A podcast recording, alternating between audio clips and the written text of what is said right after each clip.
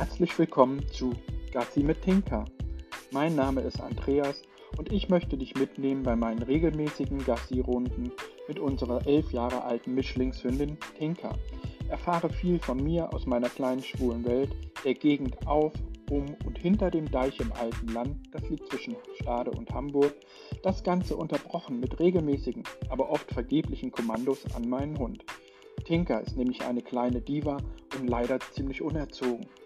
Aber das wirst du schnell bemerken. Hashtag, wie man einen Hund nicht erzieht.